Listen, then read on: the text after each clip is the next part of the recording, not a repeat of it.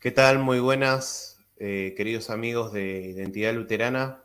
Eh, es un gusto tenerlos a, todos acá presentes con nosotros.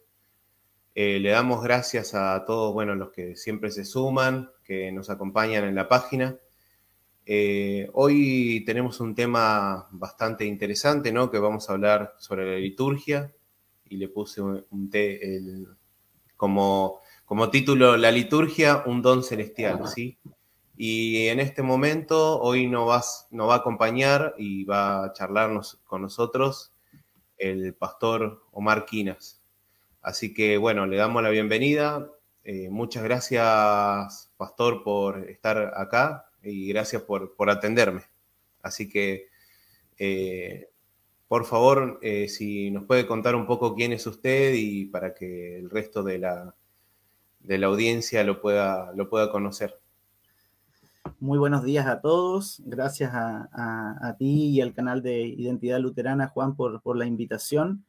De verdad, eh, como comentábamos hace, hace un rato, es eh, muy saludable y bueno para, para la iglesia tener un, un, espacio, ¿cierto?, donde se, se dialogue y, y, se hable de cosas tan, eh, maravillosas y, ricas que tiene en nuestra iglesia y, abrir la oportunidad también para que otras personas puedan conocer la iglesia.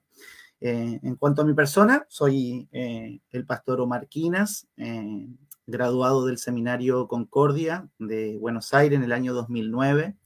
Recibí el primer llamado como pastor a la, a la iglesia de Chile, que es una iglesia relativamente pequeña, eh, y entonces, eh, con el desafío de, servir eh, primero en, Santiago, apoyando como segundo misionero en, un trabajo que estaba siendo liderado por el, por el pastor Christian Rautenberg, y cuando se concretó la respuesta positiva para venir a Chile, justo en, en, ese tiempo y bajo la decisión de llegar los primeros días, o perdón, los últimos días de febrero del año 2010, eh, fue el terremoto. Entonces, eh, la llegada a Chile con, con mi esposa, Eliana, y, mi hija Sofía, que tenía recién 11 meses, se postergó hasta marzo. Llegamos en el mes de marzo, trabajamos el primer año entre Santiago y las zonas que habían sido damnificadas por el terremoto, y a los 11 meses recibimos un nuevo llamado para servir en, en una ciudad que se llama Talca, que es donde vivimos ahora. Significa trueno, eh, y eh, generar o sembrar dos iglesias, una en Talca y, una en Constitución. Así que hace ya casi 12 años o 12 años que estamos sirviendo en la séptima región del Maule, que es capital de, la región, eh, y viviendo en la ciudad de, Talca. Perfecto. lo que iba, íbamos a empezar, digamos, como a charlar, yo creo que es importante que, bueno, que uno más o menos eh, entienda algunas cuestiones, ¿no? Entonces yo creo que para arrancar, eh, creo que eh, es importante, por ejemplo, pensar que hay muchos pensamientos en torno a qué es la liturgia, ¿no? Hoy actualmente, o sea, depende del ámbito en donde, de donde se lo mire, ¿no? Por ahí, en, digamos, acá a nosotros nos acompaña digamos, grupos más evangelicales, en algunos casos nos acompaña eh, gente reformada o, católica también dentro de esta página, o sea, porque quieren saber y conocer sobre el luteranismo. Entonces, bueno, yo creo que sería eh, importante, ¿no? Decir qué es la liturgia o cuáles son los distintos nombres que se le da, ¿no? Ya que para algunos hablan de renovarla, otros que es aburrida y otros, bueno, que también podrían decir que, bueno, que esto es como rancio, viejo, ¿no? Bien, eh, la, respuesta puede, puede tener en verdad eh, varias aristas, ¿no es cierto? Y a mí cada vez que se, se, habla de liturgia me gusta recordar lo que una vez escuché de, de una persona y eh, básicamente lo que escuché fue que nuestra vida se trata de liturgia, ¿no? Eh, todos nosotros tenemos diariamente una liturgia, ¿ya? iniciamos nuestro día tanto al levantarnos como acostarnos, al, acostarnos con una liturgia, ¿no? Eh, hoy en la mañana te levantaste, fuiste al baño, te lavaste la cara, quizás te duchaste, tomaste desayuno, te preparaste para la charla. Entonces, finalmente, en algún sentido, la liturgia es parte de nuestra vida. quizás no la llamamos así, ¿no es cierto? Pero es parte de una realidad de la vida. y es, interesante desde esa perspectiva entender que trata de orden, desde, la, desde el tecnicismo quizás, ¿no es cierto? Eh, de la palabra y de su origen, desde el latín y el griego, eh, significa orden, orden público, ¿no es cierto? Y eh, en términos del ejercicio de la liturgia, esta es una guía, un orden justamente, ¿no? obviamente después, trayéndolo al, al, ámbito quizás eclesiástico, allí toma otro carácter porque también el objeto o el sujeto también es lo que, es lo que modifica básicamente, ¿no es cierto? Y, en el caso de, la liturgia dentro de la iglesia luterana, bien eh, puesto el título, ¿no es cierto? Es, es un don celestial, ¿no? Entonces es el encuentro de Dios con su pueblo, el servicio de Dios a su pueblo para, para los luteranos, básicamente. Y bueno, qué interesante esto, ¿no, Pastor? Porque ah, hay muchos que dicen, por ejemplo, que, bueno, que la liturgia es solamente tradición, ¿no? O sea, como que no, no hay nada bíblico dentro de, la liturgia y que deberíamos regular el culto, ¿no? Muchas veces con lo que explícitamente dice la escritura, ¿no?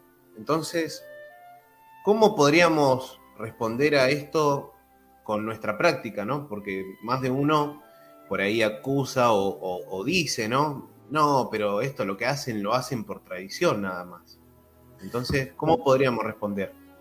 Bueno, entiendo, entiendo que, uno pueda tener de pronto diferentes perspectivas de las cosas. Eh, el punto es cómo fundamentamos esas cosas. Quizás tomando todavía alguna de las preguntas o comentarios que, que, no puedo decir que yo los he escuchado, pero quizás las apreciaciones que algunas personas puedan tener, ¿no es cierto?, con respecto a la liturgia con expresiones como eh, algo rancio, ¿no es cierto? O quizás algo desactualizado. Eh, la, pregunta es si esa es la misma opinión que tenemos con respecto, por ejemplo, a la, palabra de Dios, ¿no? Eh, porque de pronto nuestra, nuestro juicio sobre las cosas, ¿no es cierto?, es particular y sin, sin mucha lógica o fundamento, ¿no? Y tenemos que tener cuidado con respecto a eso. Por eso esta eh, segunda pregunta o esta pregunta que traes eh, ahora, ¿no es cierto? Es interesante poder revisarla. Yo tengo aquí tres por lo menos de las liturgias, ¿no es cierto?, que utilizamos eh, en, nuestra iglesia, no solo en Chile, sino a nivel, a nivel mundial en el luteranismo. Y mira qué interesante, la, la liturgia arranca, ¿no es cierto?, con el Salmo 51, 15. Dice, Señor, abre mis labios y mi boca proclamará tu alabanza, ¿no? Eh, y bueno, traigo esta primera oración de la mañana, voy a, voy a traer algunas otras cosas más con respecto a, las otras liturgias, pero interesante, ¿tú sabes por qué es que está este Salmo 51.15 en esta liturgia? Tiene, sí, una tradición, pero una tradición también que se apoya en las escrituras, ¿no? Eh, a mí me gusta decir eh, que todo lo que sucede en la iglesia luterana no es inocente, ¿ya? Todo tiene un sentido y una razón de ser que no nació conmigo ni nació contigo, ¿cierto? Sino que eh, nació básicamente hace más de 1400 años con, la liturgia, ¿no es cierto? En la, en la iglesia primitiva, ¿no? Entonces, tenemos que tener cuidado cuando simplemente queremos descartar las cosas por tradición. Y en términos del luteranismo, una cosa interesante es que somos eh, quizás los luteranos un tanto rápidos para juzgar algunas cosas como malas por la tradición, pero para defender otras que quizás eh, no tienen mucho sentido, ¿no? Eh, yo, estoy tomando justamente una materia sobre liturgia ahora en un programa de maestría, en el, en el programa del seminario de, Brasil. Y el otro día comentábamos justamente este tema de, la tradición y eh, contextualización de la liturgia, ¿no? Y una apreciación justamente es cómo los luteranos muchas veces estamos dispuestos a defender tradiciones que, digo, no tienen mucho, mucho sentido, pero que porque están arraigadas en nosotros, eh, como luteranos lo hacemos, como por ejemplo el chucrú, ¿ya? es verdad. Las cameadas, cuidado con tocar esas cosas en algunas congregaciones. Y lo digo eh, con, mucho cariño, ¿no? Porque a mí me encanta el chucrú, me encanta el chorizo y me encantan, ¿no es cierto? Las no, a mí también. ¿Cierto? Y esas tradiciones no queremos que, las toquen y estamos dispuestos a defenderlas, ¿no es cierto? Eh, a, a, rajatabla, ¿no? Pero cuando hablamos de la liturgia, cuando hablamos de, otras cosas dentro de la iglesia, sin mucho análisis, ¿no es cierto? Queremos renovar o queremos descartar. Eh, entonces, aquí en la liturgia de la oración de la mañana, solamente este caso del Salmo 51, 15, es muy interesante. Abre mis labios para que mi boca proclame tu alabanza. Entonces, fíjate cómo las cosas comienzan desde arriba, ¿no? Este, este salmo era el que decían en los monasterios cuando recién estaban poniendo sus pies de la cama al piso, pidiéndole a Dios mismo en balbuceo, básicamente, que sea Él el que ponga las palabras en la boca para poder proclamar la alabanza, ¿no? Y en, el mismo marco de esto, tengo aquí eh, algo muy interesante para, para, poder abrir el tema de por qué la liturgia es algo eh, fundamental y muy importante, ¿cierto?, en la proclamación del Evangelio. El Señor dice en, el texto del profeta Isaías, capítulo 51, eh, perdón, capítulo 55, eh, versículos 10 y 11, porque como desciende de los cielos la lluvia y la nieve y no vuelve allá, sino que riega la tierra y hace germinar y producir y da semilla al que siembra y pan al que come, así será mi palabra que sale de mi boca y no volverá a mí vacía, sino que hará lo que yo quiero y será prosperada eh, para lo que la envié. Entonces, la liturgia, eh, que tiene, insisto, ¿no es cierto?, más de 1400 años, es algo que la iglesia construyó en base y a partir de las sagradas escrituras, que sirve al evangelio y que definitivamente en este servicio al evangelio está fundada en la palabra de Dios. Podemos tomar otras de, de las liturgias más, más comunes, ¿no es cierto?, de nuestros servicios dominicales, como por ejemplo eh, la, del servicio divino, la que tradicionalmente se conoce, la del himnario azul, ¿no es cierto? Claro. Eh, y vemos que cada parte de la liturgia que nosotros utilizamos en nuestro servicio tiene un sustento bíblico, ¿no? Eh, entonces, versículos de exhortación para la, la confesión, ¿no es cierto? La misma ordenanza del Señor de invocar su nombre para poder dar inicio, los cantos litúrgicos que tenemos que surgen a partir del Evangelio de Lucas, ¿cierto? Y así eh, por delante, la bendición, ¿no es cierto? Y cada una de las partes. Entonces, en el marco de esto, quizás eh, siendo eh, allí un poco polémico, y si definimos qué es la liturgia para los luteranos, un luterano debiera decir que la liturgia sirve a Cristo y quizás mucho más estrictamente que la liturgia es Cristo, porque prácticamente en todas sus partes nuestra liturgia es palabra, es palabra de Dios, ¿no es cierto?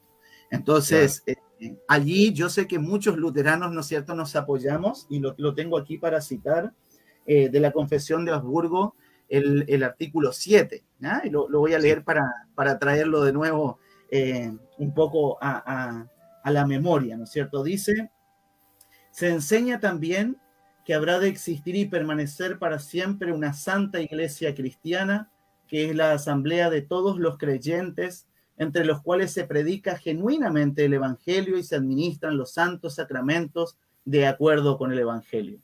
Para la verdadera unidad de la iglesia cristiana, es suficiente que se predique unánimemente el Evangelio conforme a una concepción genuina de él y que los sacramentos se administren de acuerdo a la palabra divina. Y no es necesario para la verdadera unidad de la iglesia cristiana que en todas partes se celebren de modo uniforme ceremonias de institución humana, como Pablo dice a los Efesios en el capítulo 4, versículos del 4 al 5. Un cuerpo y un espíritu como fuisteis llamados en una misma esperanza, en vuestra vocación, un Señor, una fe, un bautismo. Y agrego todavía el artículo 15 de los ritos eclesiásticos que dice, de los ritos eclesiásticos de origen humano se enseña que se observen los que puedan realizarse sin pecado y que sirvan para mantener la paz y el buen orden en la iglesia, como ciertas celebraciones, fiestas y, cosas semejantes. Sin embargo, se alecciona no grabar a las conciencias con esto como si tales cosas fueran necesarias para la salvación. Y continúan todavía, ¿no es cierto?, un poco más. Entonces, entre los luteranos entendemos, ¿cierto?, que la liturgia se trata de libertad, ¿ya? Eh, no de ley. Y entonces una de las cosas interesantes es no tomar esta expresión de libertad como libertinaje. ¿ya? Hmm. Eh, en, muchas ocasiones, claro, en muchas ocasiones yo he encontrado eh, algunos argumentos que uno los toma y, reflexiona en ellos, ¿no? Por ejemplo, uno de los, de los elementos que se utilizan cuando se trata de la liturgia eh, incluso el mismo argumento que usan, ¿no es cierto?, los, los evangélicos pentecostales para no usar el Padre Nuestro es el de vanas repeticiones, ¿no? y, se, y se fundamentan en el Evangelio de Mateo con esto, ¿no? Entonces, eh, esto es vacío, son vanas repeticiones, esto eh, son mandamientos de hombre, ¿no es cierto? Y no doctrina. Bueno, yo creo que con ese tipo de declaraciones hay que tener un poco de cuidado eh, no, no caer en el libertinaje, ¿cierto? Saliendo de lo que es la libertad. Y que una de las cosas interesantes es que en el mismo tiempo de la reforma, Lutero ve en la repetición una oportunidad, y la oportunidad es pedagógica. Entonces, claro, si solo vamos a parlotear sin enseñar por qué hacemos las cosas como las hacemos, sin instruir al pueblo que es tarea, ¿no es cierto?, del mandato divino, vayan y enseñen, entonces, definitivamente, cualquier liturgia y cualquier cosa que implementemos en la iglesia va a ser sin sentido. Entonces, eh, en cuanto a la liturgia, hay que tener cuidado eh, de caer en la tentación de pensar que solamente se trata de tradición o de una cuestión estética. ¿ya? La liturgia es algo que sirve al Evangelio y digo, para, mí al menos, y desde mi perspectiva, la liturgia es Cristo mismo. Casi en el 100% de sus partes es palabra de Dios. Y allí podemos fundamentarnos, ¿cierto? Eh, lo que Cristo mismo nos dice a nosotros en el Evangelio de Lucas, capítulo 22, versículo 27. Yo estoy entre ustedes como el que sirve. Y voy a, voy a argumentar aún más todavía estoy estudiando el, Evangelio de, de, San Juan, capítulo 15 por lo menos, dice, separados de mí ustedes nada pueden hacer. La liturgia se trata de Cristo. Cristo es el que viene a servirnos con sus preciosos dones de perdón, de vida, de salvación, en la absolución, en la palabra, ¿ya? Y en la Santa Cena. Y Él mismo es el que después, a través de nosotros, realiza las obras de misericordia. La liturgia y la vida de la iglesia gira en torno entonces a este encuentro de Dios con su pueblo que tiene dos sentidos, ¿no? Eh, se habla de la fuerza centrífuga y centrípeta, ¿no? De adentro para afuera, de adentro para afuera. La liturgia entonces hay que entender que trata de el cuidado del servicio de Dios para nosotros y es fundamental para el servicio del Evangelio y la obra de Cristo entre nosotros. Y sí, qué buena, qué buena reflexión esta, ¿no? Que podamos entenderlo así, que recibimos a Cristo, ¿no? Cada, por cada una de las partes de la liturgia.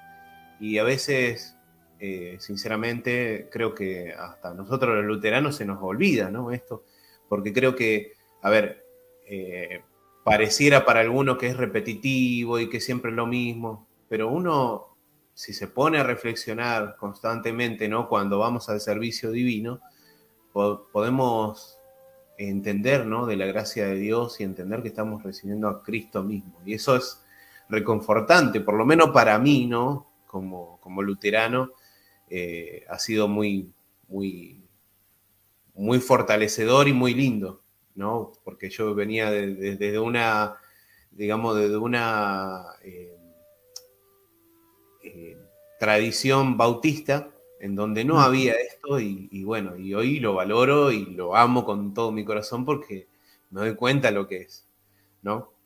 Así que bueno. Sabes que esto que estás trayendo, bueno, gracias también por, por, compartirlo.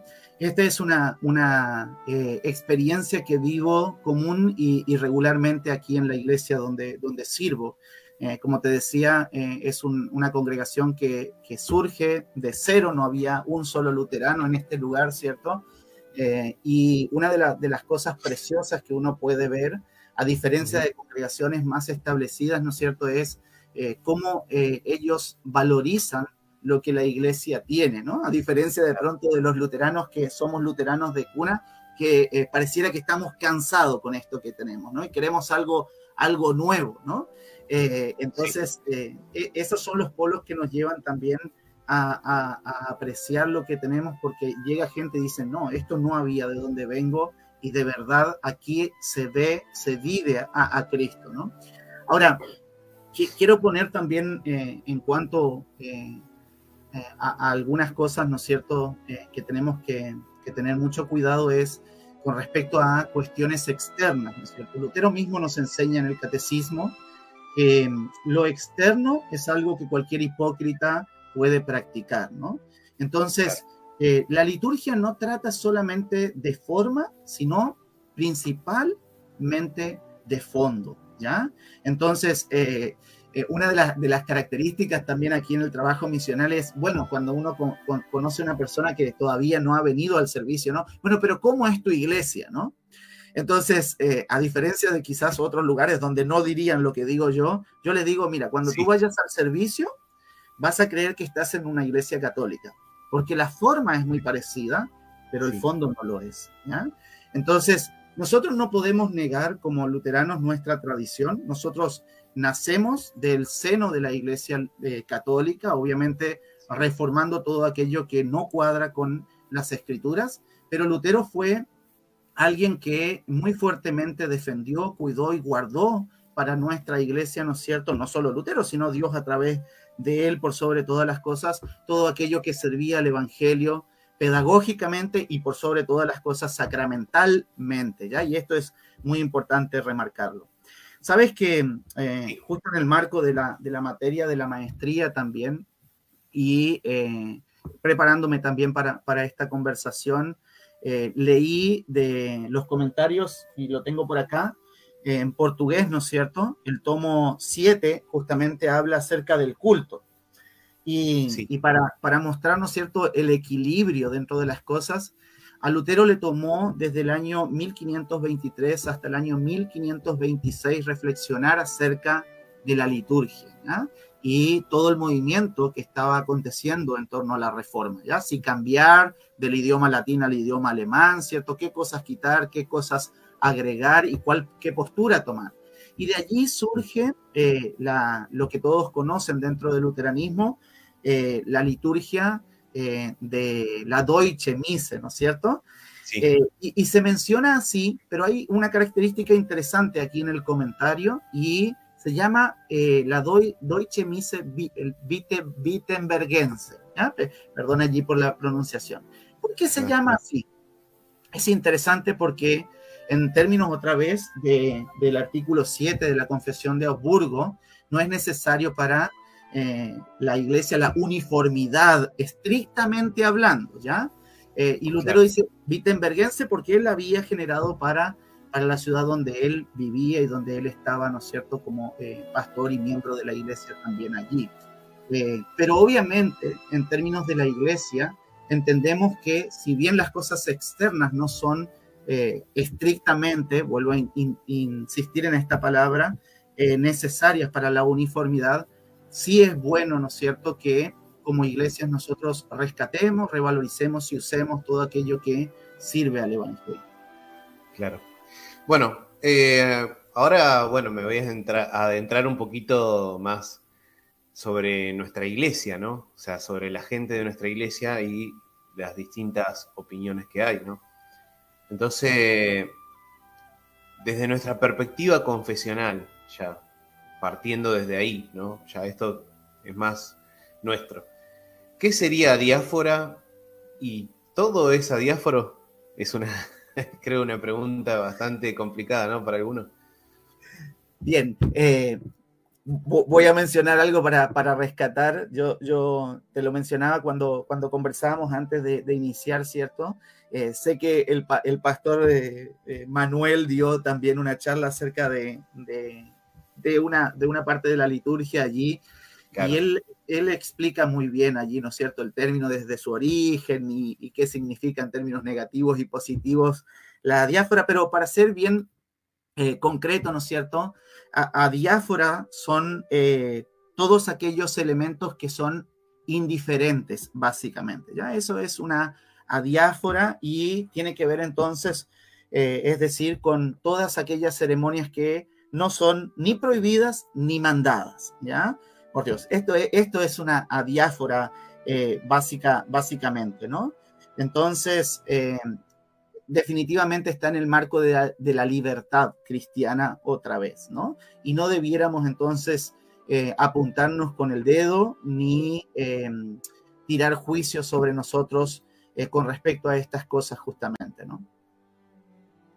Pero por supuesto que la respuesta a la segunda parte de tu pregunta, eh, creo que ya la fui construyendo en este cuarto de hora que, estamos conversando, ¿no? Definitivamente eh, si nosotros estudiamos nuestra, nuestra liturgia, eh, no solamente como tradición, porque una tradición puede ser vacía, sino en qué se sustenta nuestra liturgia, entonces vamos, a, vamos a sostener que definitivamente nuestra liturgia no es prácticamente adiáfora en ninguna de sus partes, porque está fundamentada en, en la, palabra, en la palabra de Dios. Así es, así es. bueno, eh, ahora vemos, eh, digamos, que en la iglesia anglicana, por ejemplo, que está el dicho low church, high church, ¿no? En referencia a la alta liturgia y, bueno, y la baja liturgia, ¿no? Entonces, en el luteranismo, ¿no? O sea, ¿pasa lo mismo? ¿Existen estas definiciones o, no, las, o no las hay? Bien, mira, voy a citar aquí eh, una, un escrito que tiene eh, John Pless, eh, Servicio Divino entregando el perdón de los pecados, se llama el artículo, y él tiene algo muy cortito y yo la verdad es que no sé si, si me gustaría profundizar más de lo que él mismo trae acá, ¿no? Que tenemos que básicamente tener cuidado con algunas etiquetas con respecto a las cosas, ¿no? Pero él dice las etiquetas de la alta liturgia o baja iglesia, ¿no es cierto? Baja liturgia eh, pueden tener su utilidad dentro del anglicanismo, donde los clérigos son identificados como alto, eh, amplio, vago, bajo, perezoso, dice, ¿no? Estos títulos, sin embargo, son inapropiados para la iglesia de la confesión de Habsburgo. Yo casi diría, ahí se termina la discusión, ¿cierto? Eh, sí. podemos mencionar algunas cosas más. nosotros tenemos que tener cuidado como, como iglesia, ¿no es cierto?, de estar copiando y entrando de pronto, ¿no es cierto?, en, discusiones eh, que son más bien de tendencia legalista otra vez. El, luteranismo tiene la bendición de Dios de eh, ser libres en Cristo, ¿no? Eh, y otra vez, todas las cosas que nosotros utilizamos en, nuestra iglesia tienen que tener este fin de servir al Evangelio, ¿no? Yo uso una expresión eh, quizás es una expresión incorrecta, eh, pero que sí grafica un poco eh, esto, ¿no? A mí me gusta dentro de, mi congregación, ¿cierto? Y gracias a Dios dentro de, nuestra iglesia aquí en Chile, casi en, todos los sentidos, ¿no es cierto? Junto con los pastores, nos gusta utilizar todo aquello que dignifica al servicio, ¿ya? Y ¿qué, qué, quiero decir con esto? Porque no es, otra vez no somos nosotros los que hacemos eh, las cosas, sino que en el servicio la iglesia es el mendigo que pone simplemente la mano para recibir, eh, recibir de Cristo y el Evangelio eh, y Cristo se hace presente allí donde su palabra es predicada y donde los sacramentos son administrados. Este es el sustento de la iglesia y no tenemos que perder de vista esto, ¿no? Pero yo sí creo que los seres humanos tendemos a los extremos, ¿ya? Esto es una realidad en todas las cosas de nuestra vida, ¿no? Entonces, yo recuerdo algunos años atrás, eh, aunque todavía soy muy joven, pero sí algunos años atrás, ¿no es cierto? Este comentario en contra de las iglesias que estaban muy bien ornamentadas y todo, ¿no es cierto? Como fíjate, eh, y no quiero mencionar una iglesia puntual, ¿no? Pero fíjate, ellos eh, tienen inodoros de oro y la gente se está muriendo de hambre, ¿no? Entonces, ese es un extremo, la opulencia, ¿no es cierto? Eh, que, hace, como dicen las mismas, las mismas confesiones luteranas, ¿no es cierto? A Dios un Dios de oro, ¿no es cierto? Y, y, obviamente ese Dios de oro y escultura es un pecado en contra del primer mandamiento. Pero ¿cuál es el otro extremo? El otro extremo es el vaciamiento de las cosas. Claro. Y nosotros tenemos que tener cuidado con respecto a eso, ¿no? Eh, de pronto, eh, el vaciamiento y el trato que tenemos hacia aquellas cosas que contienen lo sagrado, ¿no es cierto? Eh, en, en, nuestra iglesia, lamentablemente están en el extremo muchas veces de un vaciamiento, de una, de una cosa casi inaceptable para, para resaltar lo que está sucediendo he tenido la oportunidad de, viajar eh, a, Alemania y, estar en alguna de las iglesias, ¿no es cierto?, del tiempo de la Reforma, y uno vuelve maravillado, honestamente, ¿no? De cómo se utiliza con un fin pedagógico el tema de los íconos, ¿no es cierto?, eh, de, las, de las imágenes que eh, expresan y enseñan el Evangelio, y uno dice, ¿por qué es que nuestras iglesias no aprovechan este tipo de cosas, ¿no?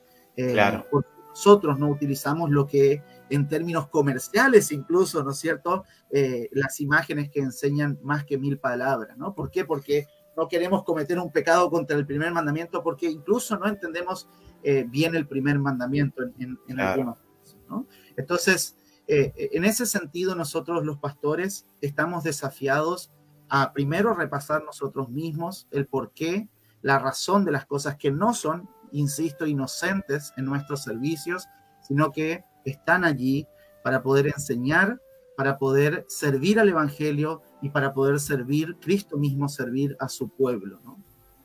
Amén. Eh, ahora con respecto a lo que estás diciendo, ¿no? Eh, eh, esto de que hablaste de, un poco de Alemania y eso. Ahora vemos en algunas iglesias luteranas más que nada europeas, ¿no? Pero también, bueno, dentro del sino de Missouri, eh, el uso de casullas, por ahí incendiarios, que sería para arrojar el incienso, ¿no? Eh, muchos iconos, como, como mencionás, o imágenes, ¿no? Eh, en algunos casos también la procesión con la cruz, ¿no? la entrada, hacia la entrada, ¿no? De, de la iglesia con el pastor y con, a veces con acólitos, ¿no? Y, bueno, también genuflexiones a la hora de, la Santa Cena, de la entrada hacia el altar, etcétera, ¿no? Y, bueno, yo creo que muchos dirán, ¿no? Esto es eh, una iglesia católica o es de la iglesia católica o, qué, le qué le está pasando al luteranismo, ¿no? Entonces, creo que una de las preguntas que podríamos llegar a hacer y que, sería un desafío, ¿no? Es, ¿por qué en Latinoamérica mucho no se observan estas prácticas? Y bueno, yo como laico, ¿no? O, por ejemplo, si hay algún pastor viendo este video, eh, ¿cómo podría empezar a... O sea, yo como laico, ¿cómo podría hablar con mi pastor y decirle, pastor, mire, me parece que podríamos eh, digamos, encaminar la, liturgia hacia este lugar y, ir, digamos, justificando con las escrituras, bueno, como, como, uno pueda, ¿no? O como pastor, ¿no? Enseñarle a la congregación eh, cómo, por qué usar estas cosas, ¿no? O sea, no, obviamente que como hablamos no es obligación y esto es eh, libertad, ¿no? Pero ¿cómo, ¿cómo podría uno llegar a ser, ¿no? Bueno, yo pienso que respondí en, algún sentido ya la, pregunta. Me gusta otra vez citar allí a Lutero y el tiempo de la Reforma. 1523-1526, tres años de paciencia hasta poder tomar decisiones, enseñar a la congregación, porque era necesario, por ejemplo, eh, recibir las dos especies, ¿no?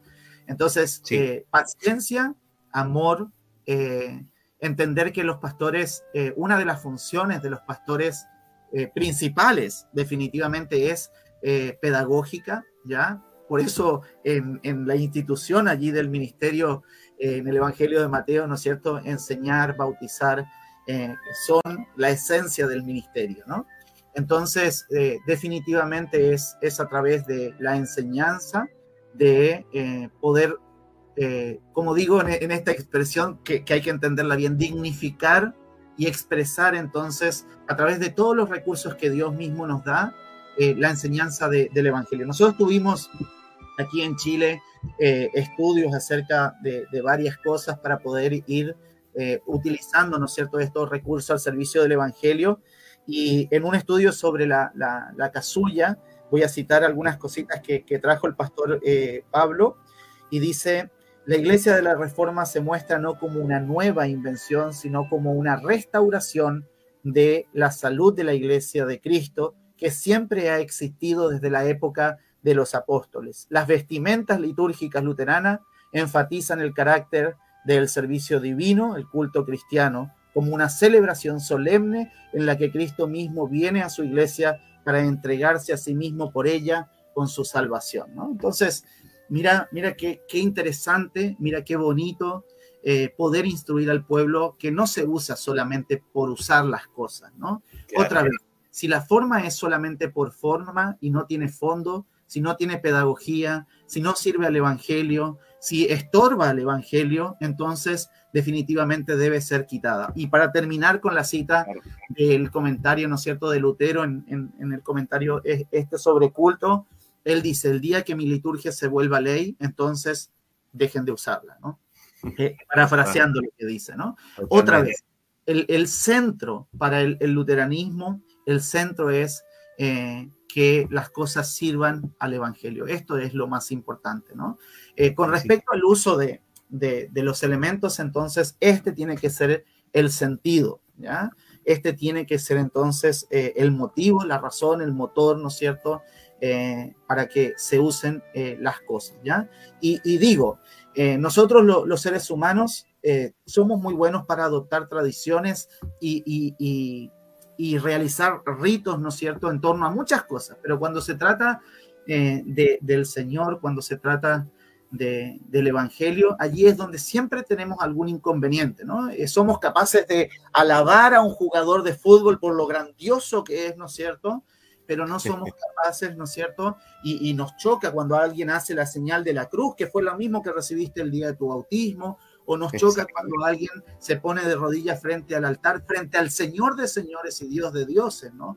Entonces, yo creo que tenemos que tener cuidado definitivamente con los extremos. Lutero dice, todas estas cosas, ¿no es cierto?, que son exteriores, cualquier hipócrita las puede hacer, pero qué bueno cuando en verdad quien las hace es el Hijo de Dios que entiende lo que Dios le está dando. A mí, pobre, miserable, muerto pecador, el Señor me está trayendo en la propia boca su cuerpo y su sangre para perdón, vida y salvación. Estoy frente al Señor que viene a mí para darme todo esto, ¿no? Yo la verdad es que me arrodillaría y me acostaría allí, ¿no? Eh, definitivamente, para el buen orden dentro de las congregaciones, ¿no es cierto? Es importante hacerlo de forma unánime. Voy a contar una historia de cuando inició mi ministerio aquí en Talca. Una señora llegó y me dijo, pastor, durante las oraciones yo me voy a arrodillar. Y yo le dije, mire, no lo hace toda la congregación, no le aconsejo que lo haga. No porque pensaba que estaba mal que ella se arrodillara, claro. no que no era unánime. Hoy nosotros tenemos las bancas para que las personas después de la Santa Cena puedan llegar y arrodillarse y tener su oración mientras los demás hermanos están comulgando. Cuando llegué no usaba casulla, hoy uso casulla. ¿Por qué? Porque he instruido y enseñado y estoy instruyendo y enseñando a la congregación de por qué estas cosas son saludables y sirven al Evangelio.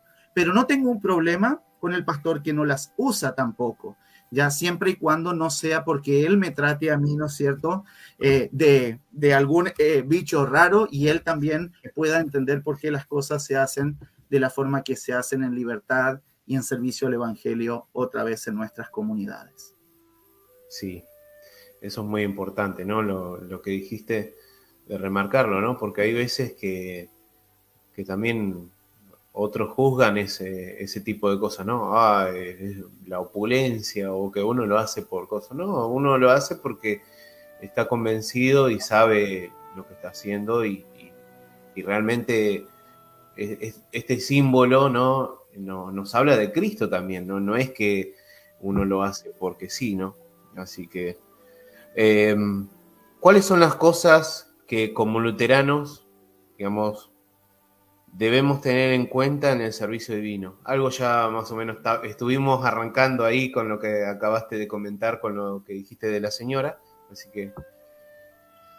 Sí, creo que lo que tenemos que tener en cuenta eh, principal y fundamentalmente es que eh, se dé la predicación, ¿no es cierto?, eh, conforme a las sagradas escrituras, que se administren los sacramentos, porque esto es, sin dudas, la fuente de todo bien y del verdadero servicio de Cristo allí, ¿no es cierto? Todo lo demás sirve al Evangelio y, a la pedagogía de, este también, ¿no es cierto? Entonces, son cosas que son complementarias a, ese punto. Muy bien. Eh, bueno, para la gente que, nos ve y por ahí quiere saber más y estudiar y dedicarse a la lectura, ¿no?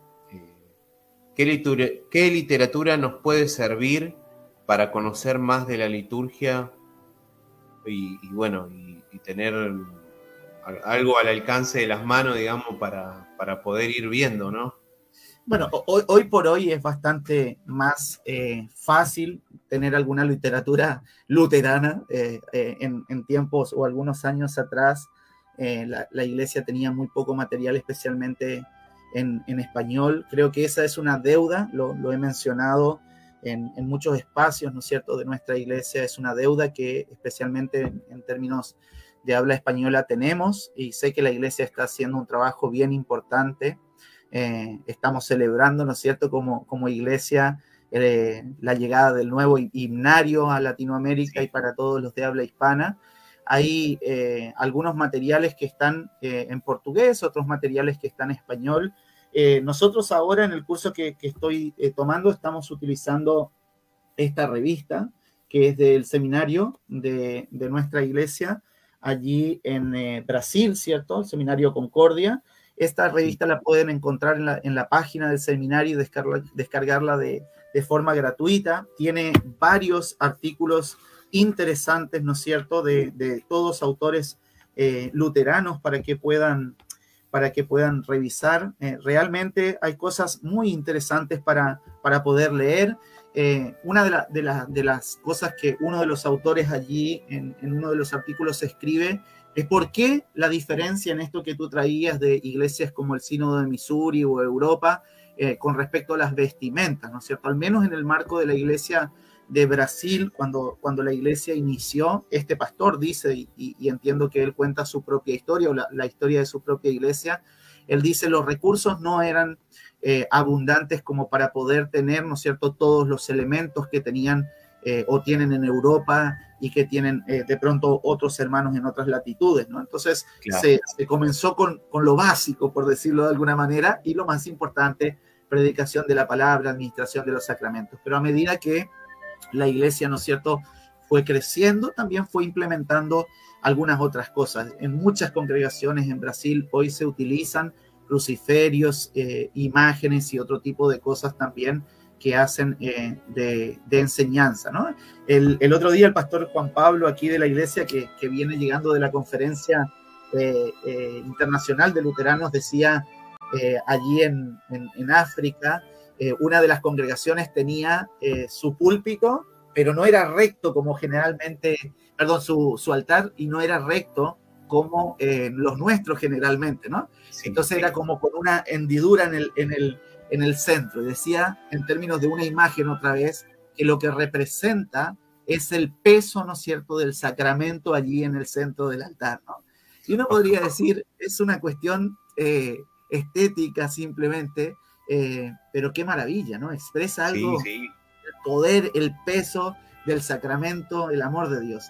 Cuando viajé a, Alemania, por ejemplo, con respecto a, muchas de las cosas que allí pude ver, en, la antigua eh, escuela latina que fue comprada por el, por la iglesia allí, ¿no es cierto? Y hoy por hoy funciona una, una congregación allí, una iglesia luterana.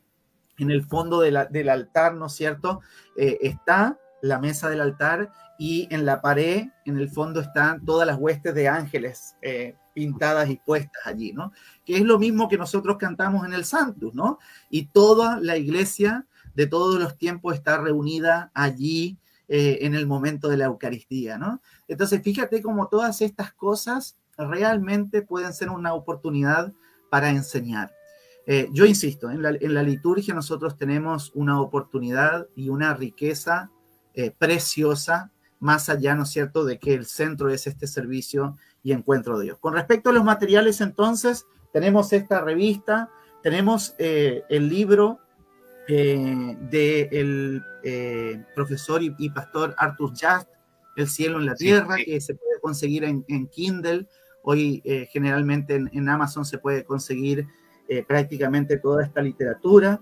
Tenemos, por supuesto, también eh, nuestras propias confesiones que hablan acerca eh, de esto, ¿no es cierto? Y hay, y hay sin fin de, de, literatura allí que podemos, que podemos utilizar, más eh, profunda teológicamente y también algunas cosas, ¿no es cierto?, más de forma. mi impresión, mi impresión, y puedo estar equivocado, es que muchos pastores necesitamos de nuevo revisar, ¿no es cierto?, qué representa, qué enseña, qué función cumple cada parte de la liturgia. En mi congregación, por lo menos, debo reconocer que desde que estoy, eh, nosotros intentamos cada tanto con toda la congregación volver a tener estudios de la liturgia para que la congregación no caiga en vanas repeticiones y entienda el porqué de cada una de las partes del servicio, la importancia, la relevancia un poco de la liturgia en, el servicio divino, ¿no? Para que no sea entonces simplemente, eh, como dicen por allí, un, papa, un papagayo repitiendo cosas, ¿no? Sino eh, esto de eh, entender el sentido por el cual hacemos las cosas. Bueno, vamos a cerrar con una pequeña reflexión, le iba a pedir, pero yo también voy a hacer una pequeña reflexión de todo lo que hablamos, ¿no? O sea, yo poniéndome como, como ejemplo, ¿no? Yo vi, viniendo de otra tradición y viendo al luteranismo, eh, también veo lo que, lo que sucede con otros, con otros jóvenes, ¿no? O sea, voy a decir del lado luterano, ¿no? Que por ahí no conocen de esto, entonces estaría bueno que también eh, los jóvenes se sienten a mirar y decir, ¿por qué hacemos tal cosa, ¿no? ¿Por qué? Pastor, ¿por qué hacemos esto? Y también preocuparse, ¿no? Ocuparse de conocer un poquito para entender, ¿no? Y, también yo creo que pasa lo mismo con, otros, ¿no? Que, le llaman la atención y por ahí dicen, no, porque me llama la atención el culto y por eso me quiero hacer luterano. Entonces, si bien el culto nos, habla mucho de nuestra, de nuestra teología, ¿no? De lo que nosotros creemos, eh, y, es rico, eh, también yo he conocido mucha gente que le llama la atención y por eso está acercándose al luteranismo y por eso también esta charla, ¿no? Para que ellos entiendan qué significa realmente la liturgia y que no es solamente simbolismos o cosas así, sino que estamos constantemente hablando de Cristo, ¿no?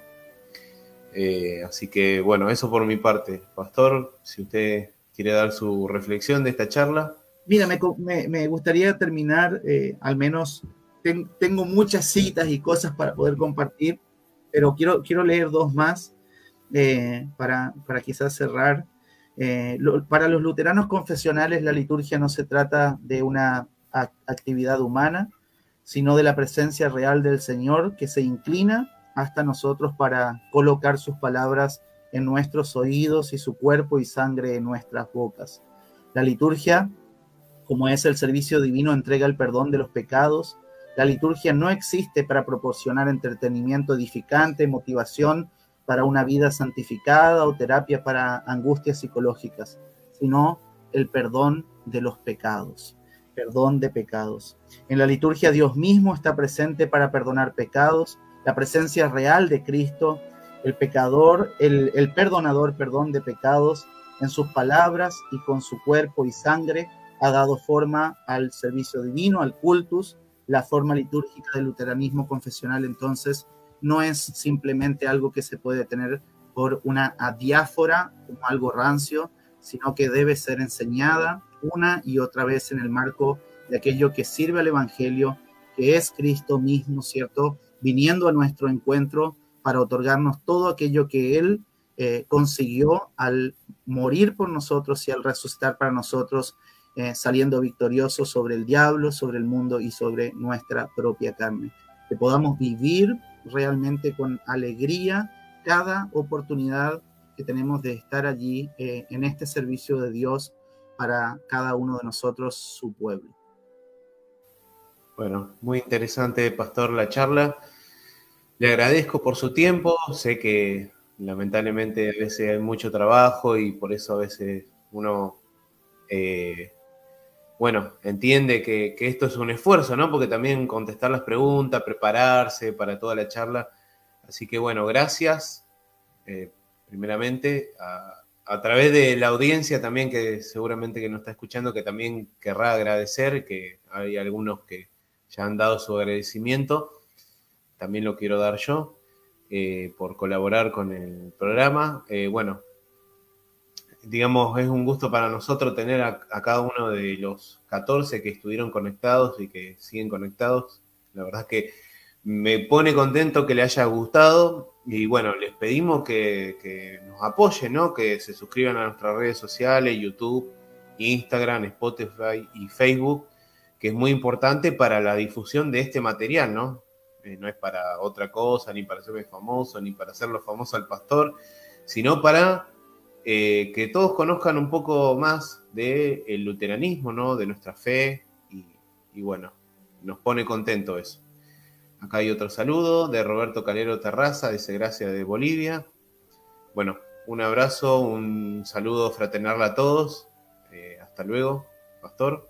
¿Se quiere despedir? Muchas gracias a, ti, Juan, por el trabajo que realizas. Eh, los pastores estamos para servir y siempre es un privilegio tener la oportunidad de, compartir la palabra, ¿cierto? Y de traer a Cristo, eh, que esa es la función del ministerio, ¿no es cierto? Entonces, siempre a las órdenes, como dicen los, hermanos venezolanos, ¿ya? Que Dios los guarde. Saludos a todos los que nos estuvieron viendo. Eh, quedaron muchas cosas por compartir y, sin dudas, ¿no es cierto? Va a haber más oportunidades de mi parte y de otros también para poder acrecentar y, traer eh, todo esto que es tan, tan maravilloso, vivirlo eh, y recibirlo parte de, Cristo. Que tengan un bendecido servicio este fin de semana, vayan a disfrutar del servicio de Dios para, para ustedes en, en la liturgia. Bueno, muchas gracias, hasta luego.